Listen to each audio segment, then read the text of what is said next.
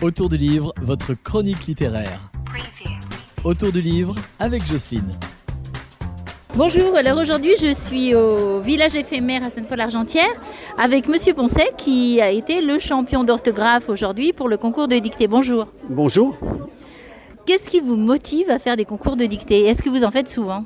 Alors, euh, la motivation, je l'ai depuis très longtemps, puisque euh, même quand j'étais en collège ou en lycée, à l'époque, euh, il y avait des dictées, c'était la hantise de mes compagnons de classe, et moi j'aimais ça.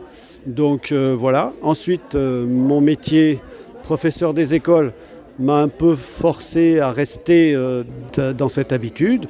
Et puis après, ben voilà, j'ai fait quelques concours avec plus ou moins de réussite et je continue à en faire de temps en temps. Est-ce que vous habitez dans la région? J'habite à Duerne, ouais. Ah oui, donc c'est... tout proche. Et comment vous l'avez trouvé cette dictée alors Personnellement, je l'ai trouvé facile parce que contrairement à ce qu'on voit dans certains concours, on n'avait pas de, de gros pièges grammaticaux.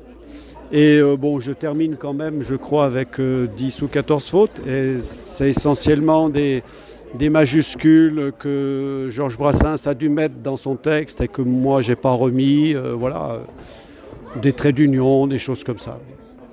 Oui, parce qu'aujourd'hui c'était un texte d'une chanson de Brassens. C'était la supplique euh, ouais, pour être enterré à, à. Donc c'était un texte de Brassens. Donc euh, les correcteurs s'en réfèrent à- au texte original.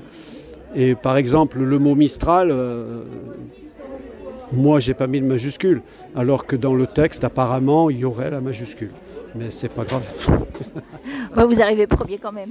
Oui, mais on se rend compte que de toute façon, à chaque fois qu'on fait un concours et qu'on discute avec les concurrents ou n'importe, on se dit que bah là, euh, ils nous ont compté une faute, alors que normalement, voilà.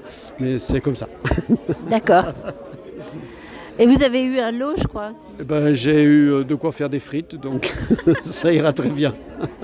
Je vous remercie, monsieur. Merci.